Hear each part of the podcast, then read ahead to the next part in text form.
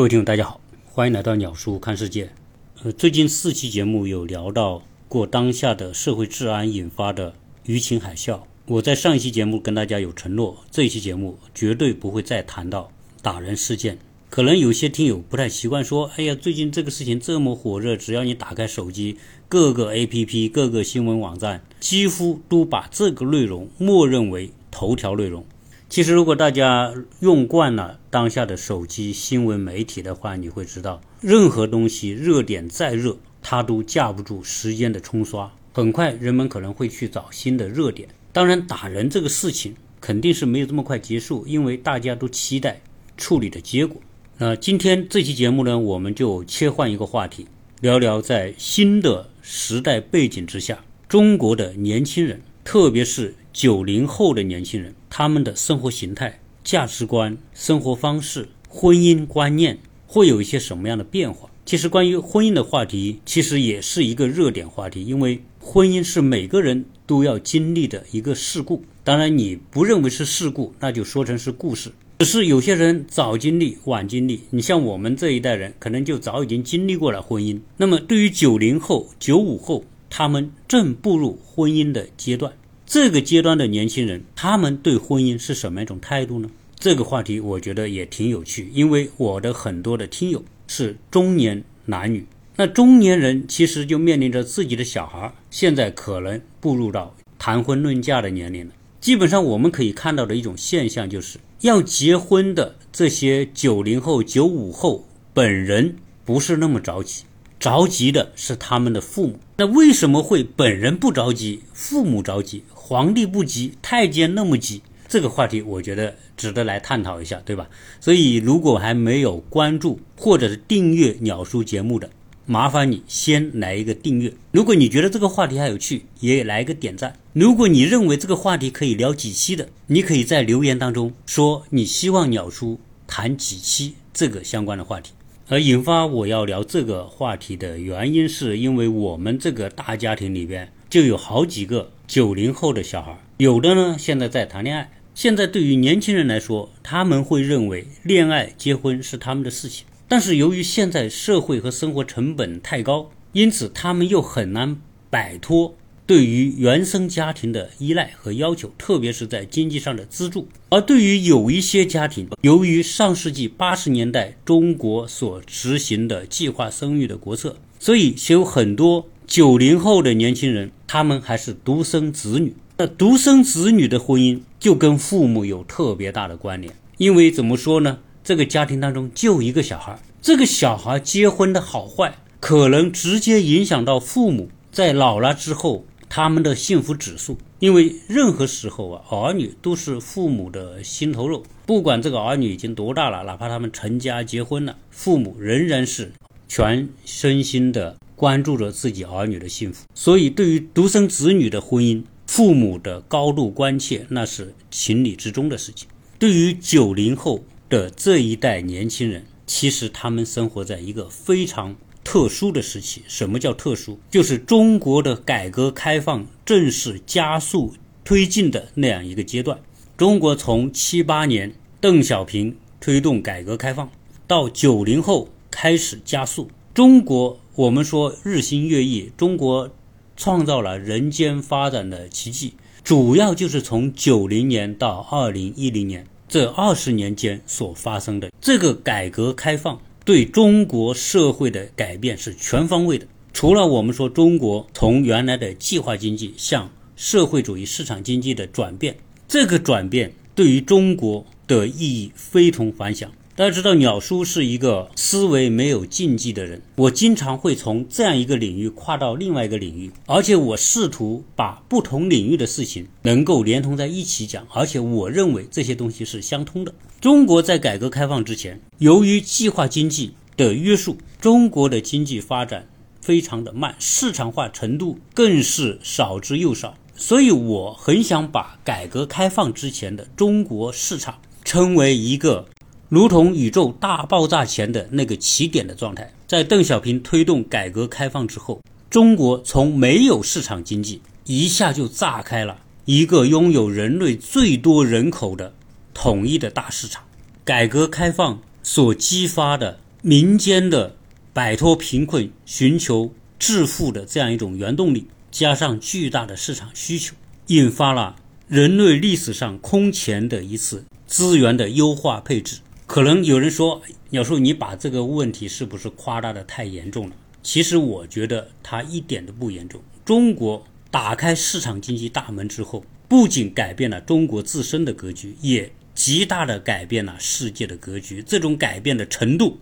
用什么东西来形容，我觉得都不过分。我可以用当初一四九二年哥伦布发现美洲大陆，人类开始走向市场全球化带来的全球化贸易和财富的优化配置。当然也带来了先进国家对落后国家的残酷的掠夺、侵占和压榨，上演了人类发展过程当中所呈现的黑森林现象。由于中国的改革开放，旧的市场经济的秩序的链条被斩断，在市场推动下，人员开始自由流动，市场慢慢的结为一体化，人力资源、资本、市场、原材料开始聚合。各种各样的跨界裂变和巨变，在中国这样一个统一的世界最大规模的单一市场开始上演。那改革开放对于我们普通老百姓来说，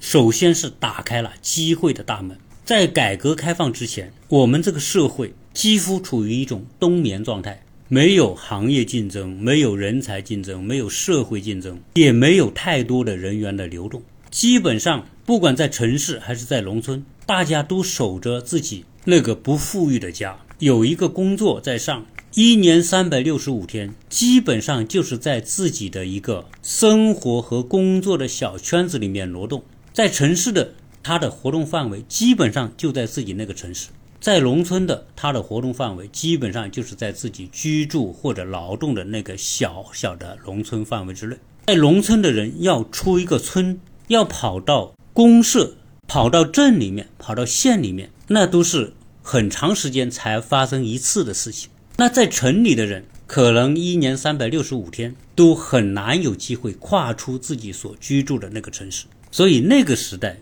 非常受制于地域的局限。所以在那个年代出一次差，那是一个美事。如果在单位说有出差啊，那是特别高兴的事情，而且很值得炫耀。对自己的儿女，那一定会买各种礼品出来。我们对于改革开放之前的认知，就是城乡差别极大，然后大城市、中等城市和小城市之间的差别极大。所以那个时候，很多人拎个手拎包，那个手拎包有的会写个北京，有的是写一个上海，有的写个长沙。基本上这种大城市或者省会城市才能够上那些包包。那你说一个什么铁岭呐，什么四平呐，什么湘潭呐，基本上没有人做包的时候把那个小城市写在那个包包上面，就说明什么？说明这些小城市的人对大城市极其的向往。但是向往归向往，这中间由于市场没有打开，基本上各地都属于相对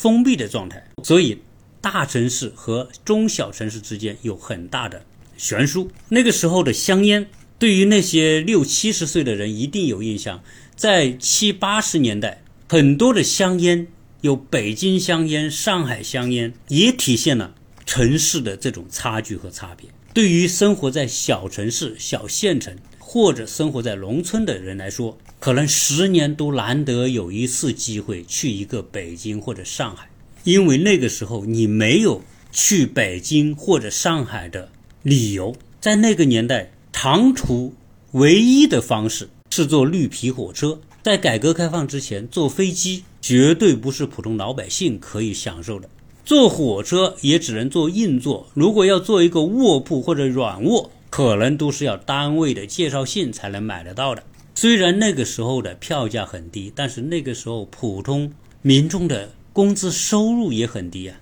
改革开放之前的工资标准，基本上来说能拿到五六十块钱，那绝对是属于那个时代的高薪。那个时候的学徒工十九块钱一个月，我在大学毕业去工作的第一个月的工资，那已经接近是九十年代了，也只有九十多块钱一个月。大部分人在改革开放之前，在六七十年代的工资都是三十多块到五十块之间，这点钱基本上只够大家的日常的基本生活而已。那更不用说在这之前还有什么粮票、布票、饭票、肉票、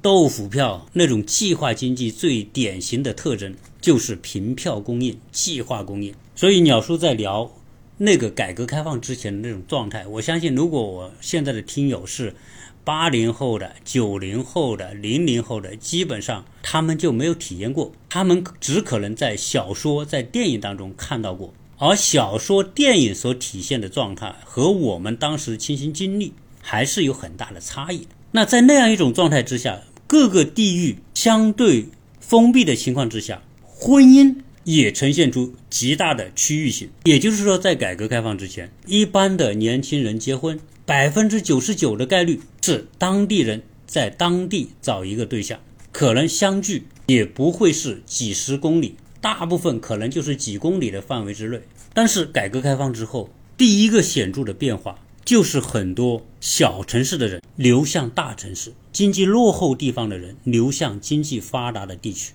同时，在改革开放的时候，高等教育的快速发展也使得很多原来生活在小城市、在农村的那些学生有机会，因为考上大学而跨出。他们父母一辈子都难以跨出的那个小小的地域，很多的年轻人到大城市、到外省，甚至到更遥远的地方去上大学，因此开启了人类历史上最大规模的基于寻求发展、寻求机会的国内大迁徙。其实，这种国内大迁徙，如果我们用一个不太恰当的概念，就是国内移民。嗯，我有很多听友老批评我说：“鸟叔，你是胡说八道，什么国内移民？国内还说什么移民呢？”其实你抛开国与国之间的界限，当一个人从农村进到大城市，进到外省，除了我们说的是同一个国家、同一个语言、同一个文化背景之下，其实它的整个状态就是一种移民状态。十几亿人口的大国，其中有好几亿人为了寻求经济、寻求发展。以各种方式在偌大的中国这个范围之内展开了大迁徙。这种迁徙是基于每个人内心寻求发展的渴望所形成的主动的群体性流动。这种群体的流动带来了中国经济的火山大爆发，中国经济开始进入日新月异的发展阶段，也形成了由内而外的基于中国内在动力的百年大变局。在八九十年代，正好是我求学的那个阶段。我我经常会跟别人讲我当时求学的故事，那种迁徙的距离。我本科毕业教了两年书，然后我再去东北吉林大学读研究生。对于那个年代生活在小县城的年轻人，有一个梦想，就是希望能走出去，而且走得越远越好。我本身是出生在南方。然后我要去吉林大学读书，那个时候距离是一个巨大的问题，因为我们说那个时代只有坐绿皮火车，从家里出发，坐第一站坐到北京，大概那时候要花到二十八九个小时，前前后后差不多三天时间，然后再在北京转车坐火车坐到长春，大概花十四个小时到十六个小时，也就是说我从我家出发。经由北京转车到长春，我要前前后后花掉四十多个小时，加上中途转车的时间，可能最少要三天以上的时间。其实今天大家出行很方便，坐高铁、坐飞机很舒适。要回想我们当初那个时候坐绿皮火车，对于一个学生，中途还买不到座位，因为大量的人要出行。那时候的铁路没有高铁网络啊，只有那时候的。慢车或者快车，那时候的快车也到不了一百公里一小时，慢车就是几十公里一小时。买不到座位，那只能是站，有时候一站就是十几个小时、二十个小时在车上。那个时候最难的是几个阶段，第一个阶段就是春节前后，那时候要弄一张票是多么的艰难。然后就是寒暑暑假的时候，在秋天开学。也是根本买不到票，所以很多时候我们寒假就只能不回家，然后秋天去上学，实在也没有座位，但是站的实在又辛苦，所以在那个时候，我们只能钻到绿皮火车的硬座的下面，躺在别人的座位下面，在那种极其困乏的情况之下，只要有个空间给你容容身就可以了。所以在那个时候，火车人满为患，夏天的时候又热的要死。还没有空调，在车厢里你能闻到的就是所有人身上的汗臭味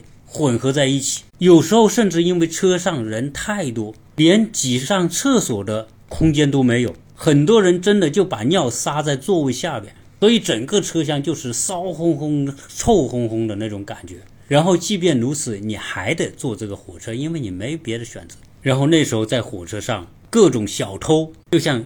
电影《手机》里面那种。各种打架抢座位的，所以改革开放的这个过程，对于每个普通老百姓寻求机会要跨地域发展，其实整个过程也是充满着辛酸和血泪。由于改革开放，由于中国走向市场道路，市场发挥了对人力资源、市场资源的调配机制，形成了巨大的社会发展动力。所以有时候你会想，核聚变是由氢氧原子的聚合。形成的能量释放，中国的改革开放和市场经济的道路，何尝不是一种以每个普通老百姓为了寻求机会所形成的聚合和聚变效应带来的巨大的改变社会的动力？所以，中国的改革开放可以比拟为一种核聚变的效应。由于全民性的大规模的人员的流动。使得从九十年代开始，中国发明了一个词叫“春运”，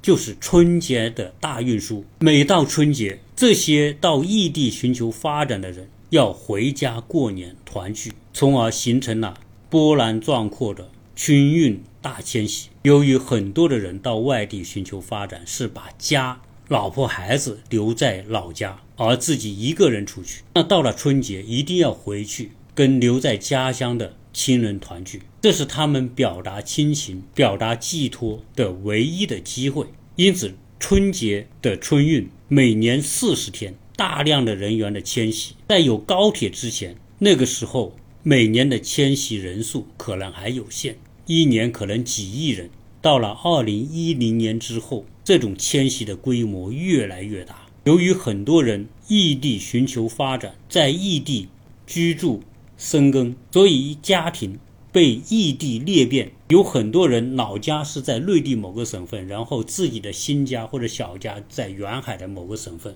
到二零一零年之后，我们这种春运的大迁徙的规模，基本上每年达到二十亿人次以上，那是二十亿呀！我在网上找了一下相应的资料，在二零一一年那一年，中国春节的。迁徙人数是二十八点五三亿人次。所谓人次，不不是说是二十八点五三亿人，而是说可能是五亿人，可能是六亿人，在春节期间分别出门过好几次。二零一六年是二十九点九亿人次，二零一七年是二十九点七八亿人次，二零一八年三十亿人次。当然，到了二零二零年。由于新冠爆发，二零二零到二零二一这两年春节的人员流动大规模减少，从几十亿人次减少到几亿人次。由于中国大规模人员迁徙的需要，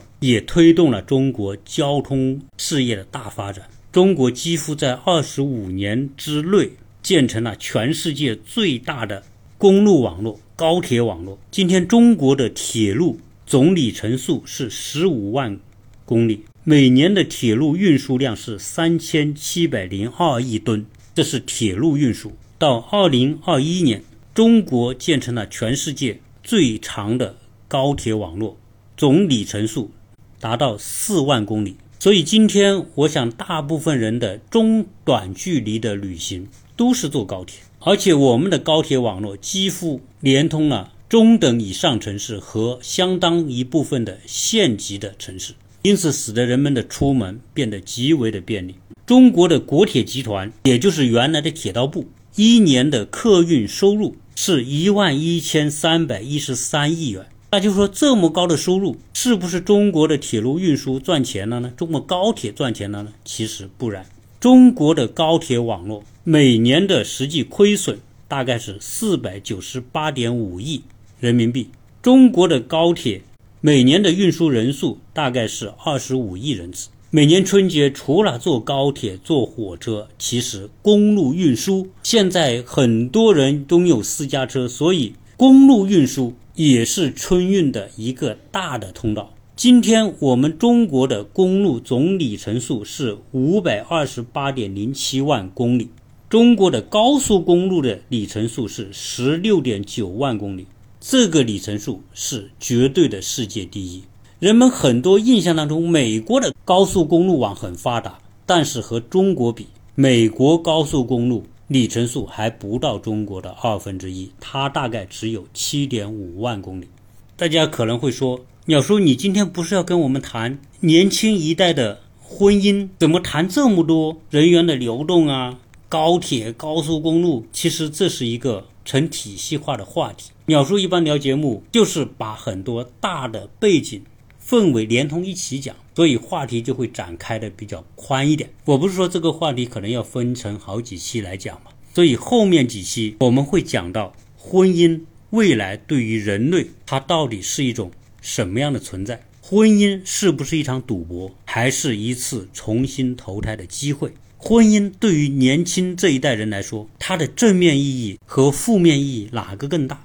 以及未来我还想跟大家聊的就是人生是一条抛物线，在这个抛物线的不同的阶段，人们应该采取什么样的人生策略？所以这个话题是一个系统性的话题，我们后面还会分很多期来聊。如果对于这个话题有兴趣的，大家在留言当中留下“有兴趣”三个字。并且大家同时可以提出你感兴趣的一些细节话题，以便我可以在后面的这几期当中将节目谈得更加充实一些。同时，呃，我在这里做一个预告，由于我在喜马拉雅耕耘这四年，达到一定的级别，喜马拉雅呢允许我开通付费专辑。当然，这个付费专辑是另外的专辑，和现在我一直在聊的专辑不是同一些内容。更多的是可能是一些领域的话题，比如说关于孩子教育的话题，关于孩子思维训练的话题，或者是关于大学生职业规划的话题。我不知道大家对哪些话题感兴趣，希望大家可以给我提出一些建议。如果我要开通付费专辑，那意味着鸟叔将会花更多的时间在喜马拉雅这个平台上的时间投入。可能有些听友一听付费专辑就很反感，又付费。又要我花钱，其实大家知道，鸟叔过去这几百期节目，绝大部分都是免费的。那我花的时间和精力可以说是不计其数。也希望大家能够理解我想开通付费节目的初衷，因为从付费节目，我会得到大家用钱的投票。只有大家真正用钱投票，鸟叔才可能在我的音频节目当中有更大的动力，更多的精力投入。创造更多大家喜欢的内容，这是一种可持续的我和听友之间互动的相互推动方式。即便你不想付费去听鸟叔的付费专辑，我也希望大家留点口德，不要动不动就扣个屎盆，或者去给我盖个什么帽子。不喜欢的，完全欢迎大家绕道；喜欢的，欢迎大家收听。你的每一分的付费，都是对我最真诚的鼓励。我要谢谢大家。欢迎大家一定要给我留下建议。